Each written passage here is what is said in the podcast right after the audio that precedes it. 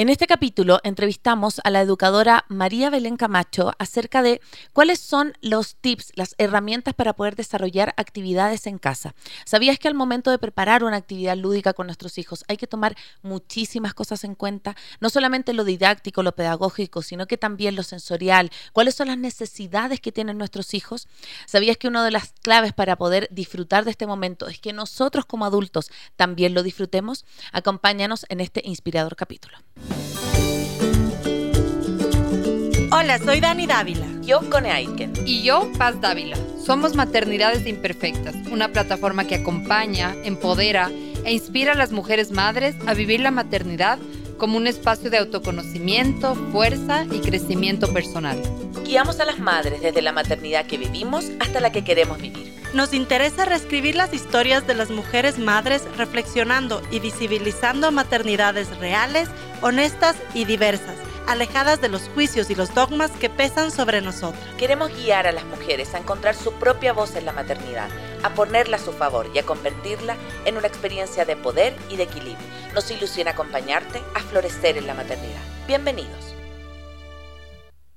Hola a todos, hola a todas, bienvenidos a otro espacio de Maternidades Imperfectas. Nos encanta tenerte acá acompañándonos una vez más y permitiendo, por supuesto, que a través de tu escucha podamos seguir acompañando, empoderando e inspirando a las mujeres a vivir su maternidad como un espacio de fuerza y crecimiento personal. Recuerda que nos puedes encontrar en Instagram, en Facebook y también en YouTube como Maternidades Imperfectas y también, por supuesto, estamos al aire a través de la 101.7 y nos puedes escuchar desde cualquier parte del mundo en www.radiosucesos.fm. Mi nombre es Connie Aitken y estoy muy feliz de estar acá con ustedes. Bienvenida, Dani. Hola con todos, con todas, qué lindo. Sí, bueno, venía muerta de calor. Estamos y todo ah, y también estamos em, comenzando clases. Muchos, muchas mamás fueron estos primeros días de clases, pero acabamos de pasar por este momento como de qué hacer con nuestros hijos, ¿no? Mi hijo estuvo en un vacacional, eh, pero se quedó dos semanas. Yo no puedo pensar todavía en esas mamás que se quedan dos meses, o sea, es para volverte loco. Así que hoy tenemos una entrevista súper linda que nos va a dar también un poco de ideas, nos va a explicar por qué es importante como ser un poco más creativos en casa. Y nada, bienvenida Belén. Eh, Belén Camacho es doctora en desarrollo infantil. Cuéntanos un poco de qué es lo que haces, qué te gusta. Hola chicas, muchísimas gracias por la invitación. Primero felicitarles por el programa me parece lindísimo poder acompañar a las familias desde la vivencia y desde el día a día. Creo que es como súper auténtico, así que gracias por la invitación. Em, ¿Qué hago? Bueno, me dedico a acompañar familias también, a niños con necesidades especiales. Em, trabajo con, también con profesores que van a hacer, eh, que se van a hacer cargo de estos pequeños en el aula, eso hago por ahora, acompañar niños, familias y profesionales. Y, Belén, bueno, yo quiero contarles a nuestra audiencia que a nosotros nos recomendaron mucho el trabajo de Belén. Siempre como que también esto es un bonito llamado a quienes nos escuchan. Si alguno quiere proponer en algún momento algún invitado, una invitada que digan, bueno, me encantaría que esta persona esté en maternidades, cuéntenos, porque así mismo pudimos llegar al trabajo de Belén. Cuéntanos un poquito, ¿hace cuánto que estás en esto, acompañando a la familia? Em, sé que tienes un centro, cuéntanos un poquito más de eso. A ver, em, empecé, estudié educación en la católica y en mi primer año de trabajo eh, me di cuenta que en realidad estar con todos estos niños en el aula era un reto complejo, ¿no? que no entendía bien qué estaba pasando más allá de lo evidente. Un poco me dedico a eso, a mirar un poco qué pasa más allá de lo que se puede mirar, de los comportamientos que podemos mirar.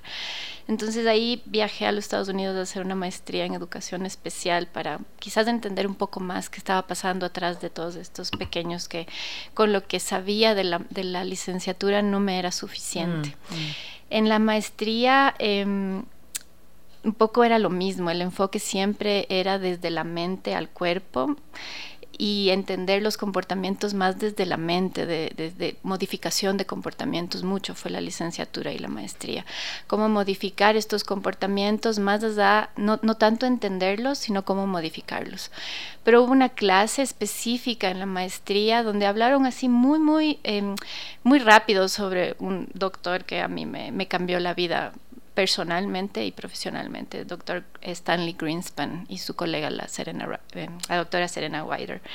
Y con ellos em, tuve la suerte de estar viviendo en Washington y conocer de cerca personalmente el trabajo de él. Fui a su consulta y empecé a empaparme un poco de lo que él proponía, porque ya falleció, pero su legado sigue en su instituto y con su hijo, de, mm, y bueno, de sus colegas que se abrieron un poco más otros, otros eh, espacios, de entender los comportamientos desde lo que sucede en el cuerpo hacia la mente.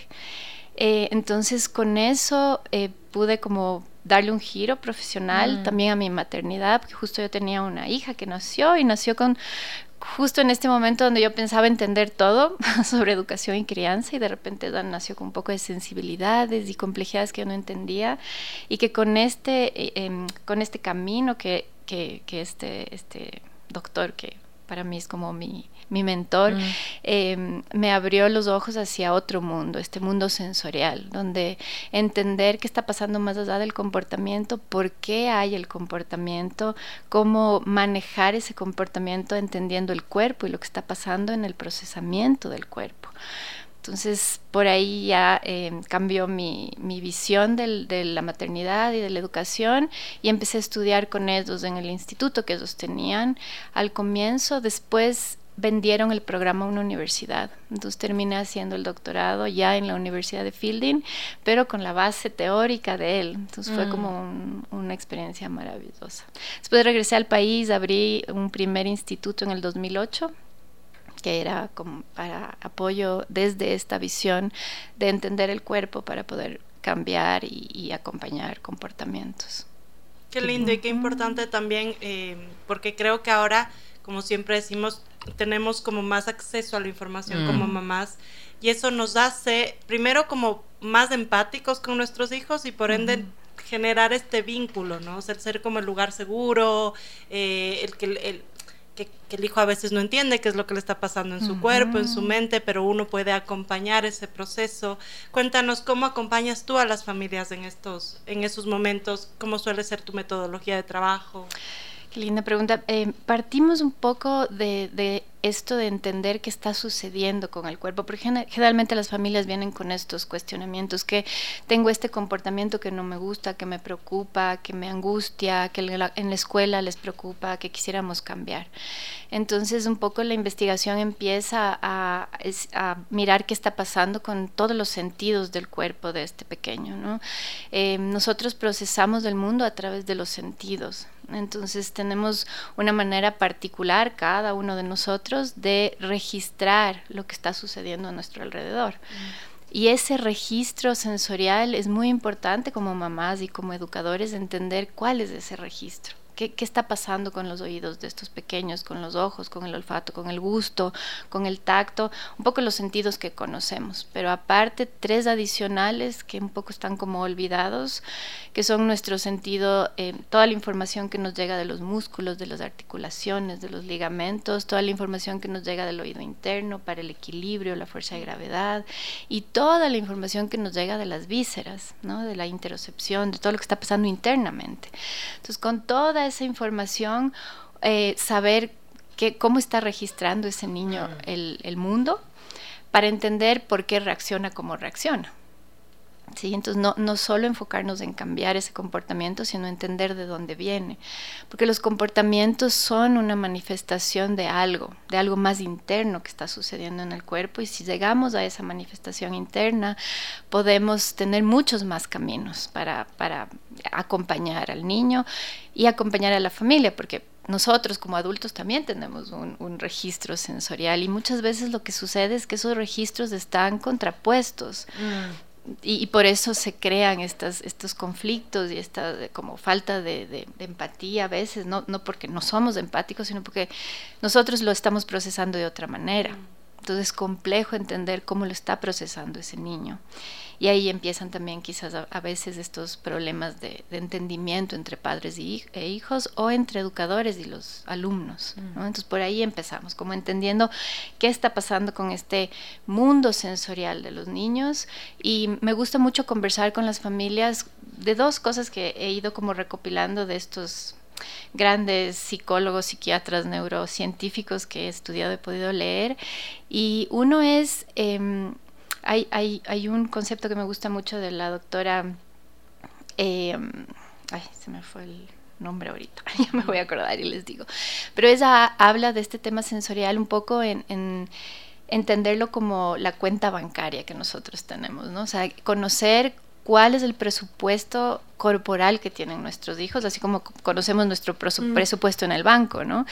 Eh, y sabemos cuánto tenemos que depositar y cuánto podemos sacar del banco. Igual es en el tema corporal de los niños. ¿no? Entonces, si nosotros conocemos cuál es este presupuesto sensorial, sabemos cuánto podemos poner, cuántos inputs sensoriales, visuales, táctiles, auditivos, em, olfativos, gustativos podemos brindar y cuánto, para saber cuánto puede resistir, cuánto puede mm. procesar, cuánto puede tolerar y cuánto nos puede, si necesitamos sacar, si necesitamos que él nos dé, ¿no? Si les llevamos a, no sé, a un concierto y necesitamos que él esté eh, ahí escuchando y viviendo, ¿cuánto nos puede dar? Mm. Entonces, ese concepto bancario me llamó mucho la atención un poco en, en, entender en realidad lo importante que es saber con qué contamos para saber cuánto ponemos y cuánto sacamos. No saturarlos, ¿no? Exactamente.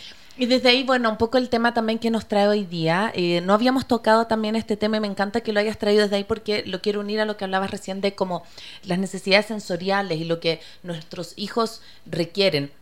Acabamos de pasar recién dos meses de, ¿cómo se llama?, de vacación y lo que decía recién la Dani, ¿no? Eh, no todos tienen la posibilidad de irse ni de vacaciones o irse a un vacacional o, o, tener un espacio donde las mamás mientras trabajan o también que las mamás puedan descansar, si trabajan desde la casa que puedan estar.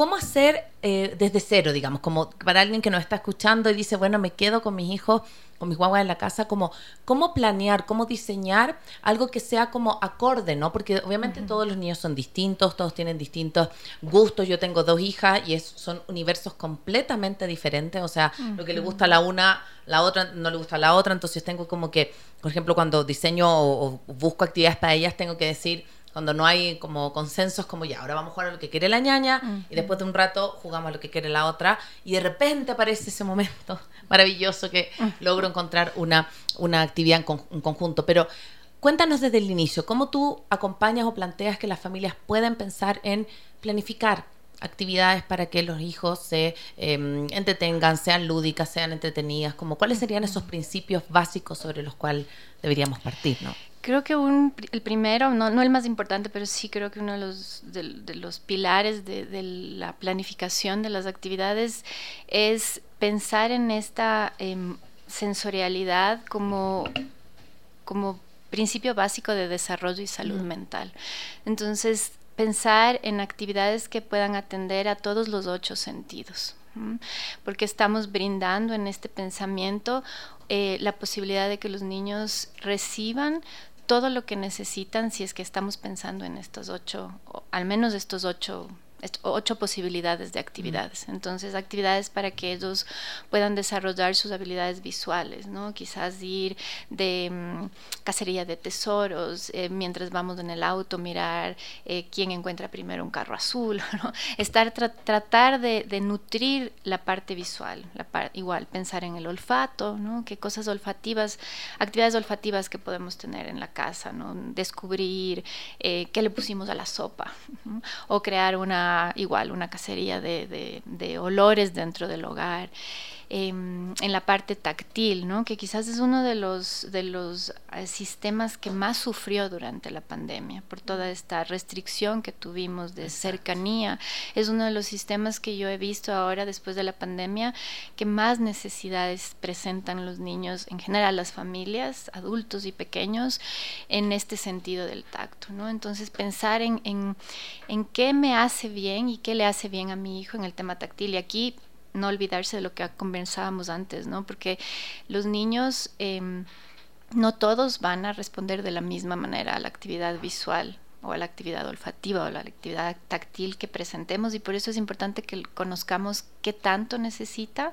Aquí también hay otro concepto bien bonito que de otra persona que hablaba sobre las tazas, conocer em, qué, qué tasa sensorial tiene mi hijo, ¿no? Es una una taza de capuchino o es una doble expreso, ¿no? O sea, cuánto input táctil necesita mi pequeño para llenar esa taza, porque así no le sobreestimulo, y, pero puedo darle el estímulo táctil sin que haya una, una sobreestimulación. Y estoy atendiendo a esa parte, eh, a esa necesidad de todos nosotros que tenemos en el cuerpo de estar en contacto con, con, cremas, con, con plastilinas, con masas, pero saber hasta dónde, cómo, cuándo, ¿no? Que, que, esta analogía de las tazas me parece interesante. Pero, por ejemplo, ahí, Belén, a mí algo que me pasaba, ¿no? Y no sé si le pasa a todas las mamás, cuando, cuando mi gordo era chiquito, nosotros somos muy citadinos, vivimos en un departamento, tenemos una zona de juegos en el edificio donde baja mucho, que es con césped artificial. Y él como que nunca quiso cuando gateaba incluso tocar con los pies del césped. Entonces te los ponía como, como los piecitos para atrás. Y ahora, es más, desde que entró a la guardería como que fue desarrollando un poco más del gusto por esto. Pero yo me he dado cuenta que, que mi hijo tiene como gustos súper definidos en sus cortos dos años. Entonces, por ejemplo, le gusta pintar con crayón pero no se siente cómodo pintando con témpera. Entonces el rato que le manchas las manos es como como que capaz que te hace dos cosas, pero pero no más. Mm. Entonces, yo he aprendido un poco a conocerle y no le no le exijo cosas que a él no le gustan, pero sí hay muchas veces que yo pienso como si es que es necesario irle introduciendo o definitivamente como respetar que al Emiliano no le gustan las témperas, no le gusta topar el césped y no introducirle eso. ¿Cómo, cómo se puede manejar eso? ¿Hasta dónde sé que es necesario? o, es un tema de respeto, por ejemplo? Qué linda pregunta. Eh, yo pienso que ahí nos ayuda mucho este tema de las tasas, ¿no? Y, y lo que tú dices, esto de haber observado, que creo que es lo primero que yo les recomiendo a los papás, es démonos una pausa para observar, observar y, y darnos el tiempo de mirar, sí, en la parte táctil, eh, quizás esta taza de tu pequeño es bien pequeñita, pequeñita, mm. pequeñita, ¿no? Entonces, con cualquier estímulo así pequeño, ya se la llena. Entonces, eso es importante como conocer de primera mano. Ya sabemos que es así, que hay una taza pequeña en esa área, en esa eh, textura en particular. Y después, ¿cómo logramos extender ese umbral de tolerancia? No porque digamos, quizás no es importante en la vida que em, use las témperas. ¿Sí? Pero quizás después sí es importante que pueda lavar un plato con, con la textura de la, de la esponja y un poco del jabón, ¿no? Entonces, pensando más en el día a día después, eh, cómo ampliamos ese umbral de tolerancia para eso, para que después haya experiencias que va a requerir en el día a día que le resulten placenteras. Mm. ¿Sí? Entonces, por ahí em, es, digamos, yo pienso que eh, cómo lo podríamos, eh, dentro del respeto que se le da al perfil individual del pequeño y nuestro, nuestra mirada futuro de para qué va a necesitar, en dónde más va a necesitar esta textura, dónde, dónde más va a estar... Em, dónde más esta textura está implicada en el día a día, en lo posterior. Mm. Em, entonces, por ahí cómo ampliar ese umbral de tolerancia. Y ahí podemos mirar actividades que vayan poquito a poquito sin causar que el sistema nervioso colapse. Mm. Si es el mío, perdón. Em, sin, sin eh, hacer que el sistema nervioso colapse, porque un poco la idea de todo esto es que el registro sensorial siempre venga de la mano de una emoción positiva. Mm, entonces no vamos a exigir, no la vamos a poner en el césped para que llore, porque entonces se codifica como algo negativo y eso mm. no. Y dejas el trauma que todos conocen. Exacto. Estamos acá en Maternidades Imperfectas de vuelta. Recuerda que nos puedes seguir a través de Twitter e Instagram como arroba Radio Sucesos y también nos puedes acompañar siempre a través de nuestros canales también de Facebook y YouTube y nos puedes buscar en las plataformas digitales como Maternidades Imperfectas en formato podcast. El día de hoy estamos hablando con Belén Camacho acerca de algo que conversábamos también fuera del audio, digamos, de, al aire, que cuando pensamos en este em, capítulo, si deseamos actividades para desarrollar en casa, pero es mucho más que eso, porque es como poder mirar a nuestros hijos y ver qué es lo que necesitan y desde ese espacio como no solo plantearle actividades lúdicas, sino que actividades que sean también desafiantes. Como yo creo que hoy más que nunca quizás Belén te enfrentas a, como acompañando a familias, a familias que tienen a sus hijos ahí como en modo avión, digo yo, frente a una pantalla y que ya cada vez tienen menos contacto con la naturaleza, con el exterior, con jugar. Em, a mí me pasó que yo volví recién de un mes en Chile y claro, cuando estamos de vacaciones, las rutinas, chao, se van. Y me acuerdo que llegamos el lunes y mi hija se sentaron, dijeron tele. Dije, chiquillas, llegamos a la casa, y acá se acabaron las vacaciones, volvemos a la rutina, que es que vemos un capítulo después del almuerzo, listo Obviamente hubo berrinche, hubo ataque, no sé qué, pero pasaron, te juro, 20 minutos Belén y estaban las dos jugando, divertida, y ya llegó después del almuerzo y el trato era un capítulo y sí, se vieron el capítulo. Pero como que siento que también el poder plantearnos actividades para lo que necesiten, sí también es un desafío para los papás, porque muchas veces la pantallita, claro, pues lo más, lo más a la mano que tenemos, ¿no? Sí, y yo pienso que en esto que, que, planteas también hay algunas cositas que pensar en el tema de las actividades. Uno es el, el tema de los tiempos. ¿no? Eh, lo, quizás lo que nosotros pensamos se va a demorar cinco minutos, acaba siendo una actividad que les fascina y es media hora. ¿no? Entonces, tomar muy en cuenta que los tiempos son diferentes y que el niño procesa el mundo de manera diferente al del adulto y que cualquier cosa que nosotros podamos planificar eh, puede variar dependiendo de, este perfil sensorial, de, esta, de estas inclinaciones sensoriales, de estas tasas sensoriales de las cuales estábamos hablando anteriormente, y tomar muy en cuenta que el adulto es muy rápido. Nosotros somos súper rápido, procesamos el mundo mucho más rápido porque ya, mm. ya lo conocemos, ya lo hemos vivido, ya sabemos cuál es la actividad, nosotros mismos la planificamos, cogimos los materiales, ¿no? Entonces somos, tenemos la tendencia a ser muy rápidos. Mm. Entonces una de las cosas que trabajo mucho con las familias a través de videofeedback, hacemos, hago mucho videofeedback, ellos se filman jugando con los pequeños, después miramos el video un poco haciendo énfasis en esto, ¿no? Qué tan rápidos fuimos, darnos cuenta de la mm. rapidez que tuvimos en plantear, en poner el elemento, en abrir la tapa, pensando siempre que la actividad está pensada para desarrollar en el niño muchas cosas más allá de entretener, desarrollar. Entonces, si, si no sé, queremos jugar con agua y, y, tenemos una jarra, generalmente nosotros agarramos la jarra, ponemos el agua y ponemos el, en el balde, ¿no? Exacto, hicimos todo, voy a la acción, voy a la acción. hicimos todo lo que en realidad hubiera sido un montón de desarrollo para el pequeño. Que él abra las llaves, que él coja la, que vaya a ver, busque la jarra, saque la jarra, cierre el, cierre el lugar donde, mm. no sé, debe, abre la llave, llene la jarra. Eh, ponga toda el agua en el recipiente, ¿no?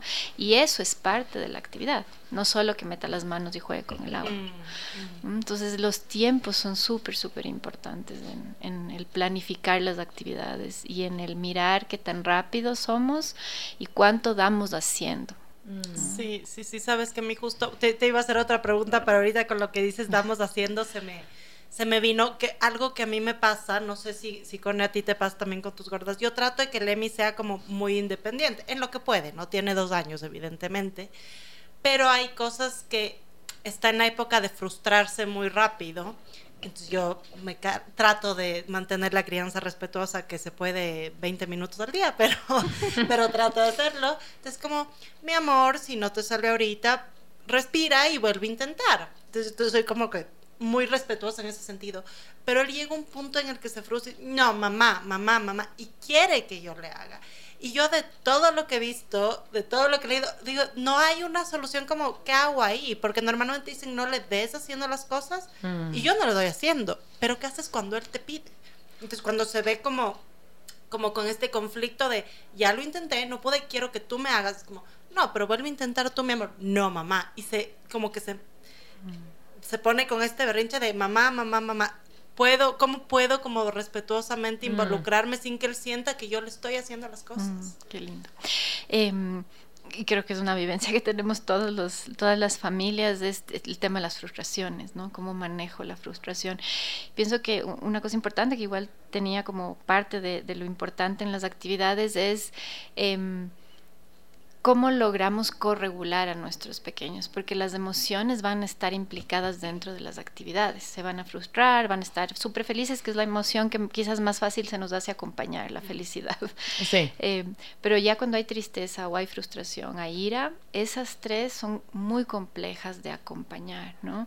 Entonces aquí otra vez volviendo un poco al comienzo, ¿qué, ¿Cómo, cómo, cómo es el perfil sensorial de este pequeño? ¿Qué le hace bien para regularse? Porque ya al momento en que hubo este, esta dificultad, sabemos que se desreguló, que hubo algo que eh, em, vulneró el sistema nervioso. Entonces ya hubo una, un, un, retiro de mucha energía de este, de este banco corporal y necesitamos hacer un depósito. ¿no? Entonces, ¿qué, ¿qué depósito le funciona a tu pequeño? ¿no? Quizás es movimiento quizás es ya no ver lo, la actividad, es visual, quitar lo visual, ok, esto ya no está funcionándonos ahorita y retiramos el estímulo visual, quizás es auditivo, quizás es alguna canción que le mm. podemos cantar en ese momento, ¿no? Entonces, es, o es movimiento, o es, o es tacto, o es auditivo, o es visual, que, que llena nuevamente esta taza, porque ya, ya se vació la taza, ya se vació la cuenta del banco. Entonces, ¿qué vamos a poner ahí para que otra vez él pueda como recuperar y vuelva a intentar, que es lo que queremos? Pero en ese momento no hay una disponibilidad a intentar porque te está diciendo haz tú, haz tú. Claro. Y eso es una, una Mm. solución súper inmediata que funciona ese rato, pero en realidad no le dio nada a él. O sea, lo mejor es no Regularle. hacerlo y cambiar de act- O sea, lo- regularle, ajá, regularle, y si la regulación implica quitar la actividad visual, o sea, que ya no lo vea, ok, quitamos el estímulo visual. Cuando ya está regulado, volvemos a poner el estímulo visual y, y es muy probable que él ahí lo vuelva a intentar, porque ya está regulado. Ah, bueno. Entonces, antes de volver a intentar la actividad, atender la regulación, atender Mm. las emociones, saber que van a estar implícitas en cualquier actividad que, que hagamos y estar como listos y con la información necesaria para saber qué le regula. Mm. Y ahí también eh, regularnos nosotros, ¿no? que es parte de este combo imprescindible que a veces estamos también so- súper sobrecargados, como tú decías, ¿no? Con el comienzo planificar actividades para los niños tampoco es fácil y tenemos nosotros un montón de cosas encima y aparte pensar en qué hacer con los pequeños puede ser una carga adicional y si ya en la actividad que se nos ocurrió que era todo muy bonita para nosotros hay un conflicto, puede ser que nos regu- desregulemos nosotros primero. Sí. Sí, y también yo creo que tiene que ver mucho con, con desde esta mirada, ¿no? Yo, n- nuestro hijo por lo menos, no sé, pues van, están escolarizados, o sea, en la guardería o en el colegio, y a veces creo que los adultos tendemos como a repetir esas, como esa escolaridad, no sé si me explico, Mm. como hacer en casa medio parecido a lo que puedan hacer en la guardia y todo, y también ahí yo haría como, yo sé que es un esfuerzo más, pero como una, una- un llamado a como a también buscar otras actividades que no necesariamente sean la réplica de lo que ellos ya vivieron en la mañana, porque tampoco somos las profes. o sea, de hecho, una de las cosas que a mi mamá me pasó en pandemia, que me costó mucho porque tenía que hacerle, claro, las actividades de la guardería y era como, qué difícil porque tenías que ponerle límites, como ser muy docente, que es una labor que yo, pucha, admiro un montón. Pero desde ahí es como también la mirada a poder sentarte a jugar con tu hijo desde, el- desde también del ser mamá, digamos, como no esperando que, eh, no sé, solamente, no sé, reconozca los colores o que después reconozca los números. A veces siento que muchos papás estamos más centrados como en el logro de una habilidad o de una destreza, más que en el simple acto también de jugar que es súper profundo en sí, ¿no? Qué linda pregunta. Sí, el, em, yo pienso que una de las recomendaciones que yo siempre les hago a las familias es encontremos actividades que, que yo como mamá disfrute, ¿no? O sea, a mí me gusta cocinar y cocino eh, me- porque me gusta y tengo algo que me gusta cocinar, puedo em, hacerle parte de ese proceso a, a- a- puedo hacer parte los- del proceso a los pequeños. Y dentro de esa actividad yo la disfruto y contagio ese disfrute a los pequeños y ahí hay un montón de, de, mm, muchas habilidades que se están construyendo. Si es que tomo en cuenta el perfil y si tomo en cuenta también eh, los tiempos em, estoy desarrollando muchas cosas, pero parte de esto que tú dices, ¿no? No es una actividad académica que, que me pone a mí en, también en una Mm. situación de estrés porque no soy profe y tengo que, Mm. sino eh, soy mamá y me gusta cocinar y voy a cocinar y es algo que me gusta, incluyo a- al pequeño en eso y entonces hay otra, otro, otra calidad emocional ahí. Y, le haces parte como de la dinámica de la familia también, ¿no? Porque yo creo que muchos cometemos este error de pensar que solo los adultos como que van organizando la estructura del hogar y a la final los, los guaguas también son parte. Mm. Sí, a mí esto de cocinar que acabas de decir me, me, pasó, o sea, un día que no sabía qué hacer, que Lemmy estaba súper desregulado, eh, fue como, hagamos crema y comamos frutillas con crema. Y de ver como, chuta, es mucho dulce, entonces vienes como, le dije, nada, vamos a divertirnos, la vamos a pasar súper bien, y se sentó en la mesa y como que él mismo eh, puso la cosita, prendió la batidora, entonces fue como lindo porque fue una actividad que disfrutamos los dos, no me puse esta presión de tiene que aprender que uno más uno es dos, y, y salió todo súper bien, entonces me parece que es también como importante a veces no ponernos como metas inalcanzables y aprender a disfrutar de, la vida y de nuestros hijos, ¿no? Estamos de vuelta con María Belén Camacho, estamos hablando sobre qué actividades podemos hacer en casa, pero de una, como decíamos hace un rato, de una forma como mucho más profunda, entendiendo qué les gusta, qué es lo que necesitan, cómo no saturarlos. Y yo aquí quería hacerte una pregunta, María Belén, porque tendemos, creo que con tanta información también a sobrediagnosticar a nuestros hijos eh, en casa, ¿no? Y entonces, ¿qué pasa? Tú hablabas de los ocho sentidos.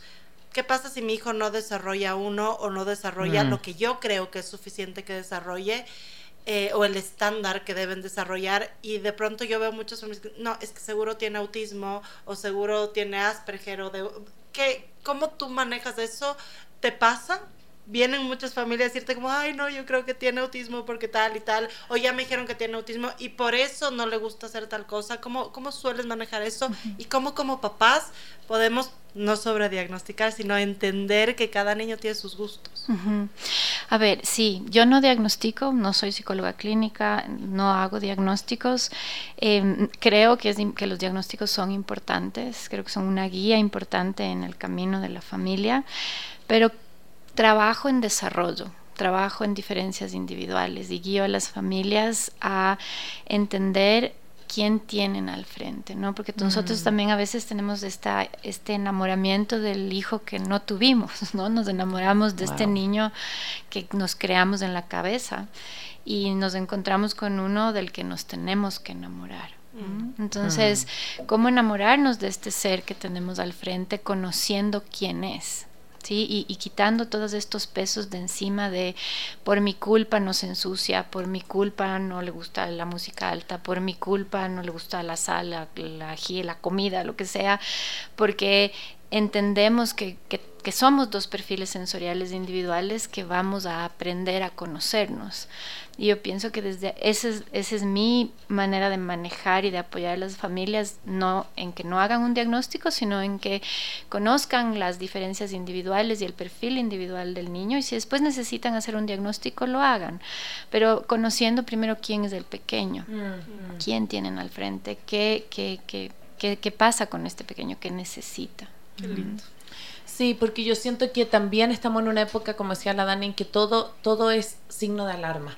Entonces, a lo mejor nuestro hijo simplemente tiene una necesidad sensorial determinada, pero vamos a decir, no, tiene autismo o tiene... Y claro, y que si es que yo puedo contar con los apoyos necesarios, pero si no, no lo dejo de ver en su necesidad particular, ¿me explico? O sea, como eh, yo creo que también en nuestra época nadie nos enseñó, por ejemplo, cómo aprendíamos. yo hoy día yo creo que estoy mucho, desde que estamos en maternidad y todo, mucho más consciente, por ejemplo, de que yo soy súper auditiva. Entonces, como en mi casa, sí, la música que a mí me gusta, me encanta escucharla fuerte, pero cuando no me gusta o, por ejemplo, no sé, suena una gotera, yo inmediatamente empiezo y, sé perfecto cuando hay un ruido que no es de la casa y todo. Entonces, eso mismo yo lo aplico para nuestros hijos, como que importante saber qué les gusta, por dónde aprenden, qué es lo que no les gusta, qué es lo que les molesta cuando están enfrentados a un proceso de aprendizaje. Entonces, desde ahí yo creo como que es mucho, no sé si más fácil, pero es más genuino eh, instalarse como a, estar con ellos y, y, ver el tema como de cómo hacer actividades como eh, lúdicas, participativas, desde esa misma como autenticidad, ¿no? Sí, y dentro de esto, ¿por qué? Otra de las razones por qué em, lo hago desde, acompaño temas de desarrollo, es porque el diagnóstico muchas veces trae una carga negativa. Mm, y mm. nosotros empezamos a mirar todas estas necesidades sensoriales desde un, desde un lente negativo. No eh, es sensible, en, tiene, no sé, sensibilidades alimentarias porque tiene autismo, ¿no? En lugar de eh, mirarlo desde el área positiva y hacer una atribución positiva y crear una visión positiva de esa sensibilidad en el niño y en la familia, como, no sé, pues, pues este pequeño puede ser un súper buen catador, porque mm. tiene una lengua desarrollada y un sentido del gusto muy, muy bueno y crear, instalar esta visión positiva de su sensibilidad y no eh, ligarla a algo negativo. Entonces pienso que empezar el camino desde ahí hace una diferencia grande en cómo recibimos el diagnóstico y cómo procesamos el diagnóstico y cómo caminamos con el diagnóstico. Claro, sí, y sobre todo como valorar todos esos puntos positivos que deben tener, todos tenemos un montón, entonces también aprender a, amar lo que es, me encantó, me encantó eso. Eh, bueno, yo creo que estamos llegando al final de nuestro, de nuestro programa, que fue muy, muy lindo, muy mm, retador, porque mm. nos dio como otra mirada incluso de la que yo tenía que iba a hacer la entrevista. Y, ajá, porque estamos como muy acostumbrados a, ¿qué hago con mi hijo? Pinterest, actividades niños dos años. Claro, exacto, exacto. Entonces fue lindo porque aparte me parece mucho más, más profundo y auténtico el preocuparme por no no es un niño de dos años es el José Emiliano que le gusta esto y le gusta el otro y mm. cómo yo puedo conectar con él a través de eso lo que solemos hacer, María Belén, al final es em, darnos como idea fuerza de con qué nos quedamos del programa cada una, así que voy a empezar voy a empezar yo y me quedo con eso de enamorarnos del niño que tengo. Yo creo que creo que ya no tanto como antes que decía mi hijo tiene que ser doctor y ya te lo imaginabas que con la bata y graduándote. Creo que un poquito los papás hemos como ya dejado ir eso, pero aún tenemos muchas expectativas sobre nuestros hijos y hace que no los dejemos ser, ¿no? Entonces como te molestas porque de pronto un tiempo está agresivo y dices, pero ¿por qué está agresivo? Ese no es el niño que yo me imaginaba o el que yo estoy viendo. Entonces como el conocer nos hace amarlo y eso es lindo porque nos hace conectarnos mucho más. Así que me quedo yo con eso. ¿Con qué te quedas con? Uy, em, me quedo con la importancia de plantearnos actividades que sean de disfrute no solo para nuestros hijos, sino que también para nosotros. Así como, y, tampoco necesariamente si no tienes, eh, o sea, como también una mirada a las personas que nos escuchan que de repente pueden decir, oye, es que yo no tengo el tiempo para sentarme a, jugar, no, no tengo cómo. Bueno, no, no es que tengas que tener tres, cuatro horas, es que te puedes quedar un ratito, pero que ese ratito sea de calidad, que sea sin el celular, que sea en presencia plena, que sea estando, porque yo creo que eso eh, es algo que los niños valoran un montón como cuando te ven realmente ahí, o sea, como que cachan que sí estás conectado, que, que no estás haciendo otra cosa, que no estás preocupado de ABC eh, otro, pendiente o un trámite. Así que me quedo con eso, como de poder que sea un espacio de disfrute para el niño y para ti. ¿Con qué te quedas, María Belén, del, del episodio?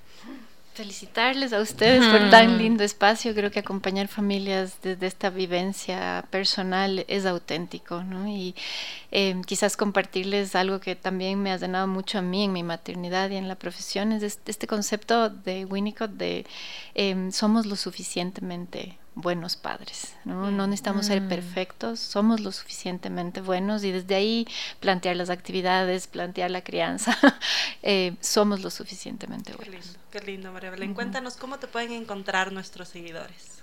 Em, estoy en redes como lovetolearn.es eh, tengo un centro aquí en la Portugal, atiendo ahí de lunes a sábado, se llama Love to Learn también. En Facebook tengo un grupo que se llama Repensando la Educación y la Crianza. Qué lindo. Em, y en mi celular, 098-138-2788. Qué lindo, muchas gracias por acompañarnos y a todas las personas que nos escuchan, recuerden, si les gustó este capítulo, compártanlo, eh, pónganle cinco estrellitas en Spotify, em, eh, compártanlo en historias para que también más eh, de, este tipo de contenidos pueda llegar a las personas, ¿no? Como eh, nuevamente, a lo mejor alguien que vio el título de este capítulo y dice, ah, actividades para hacer en casa, es mucho más que eso, ¿sí? Tiene mucho más profundidad, es mucho más em, eh, como, em, como también conectado con la crianza, con nuestros hijos. Así que, y nos puedes siempre encontrar, por supuesto, como Maternidades Imperfectas en YouTube, Spotify y también en Instagram. Y también acá nos puedes seguir a través de la www.radiosucesos.fm.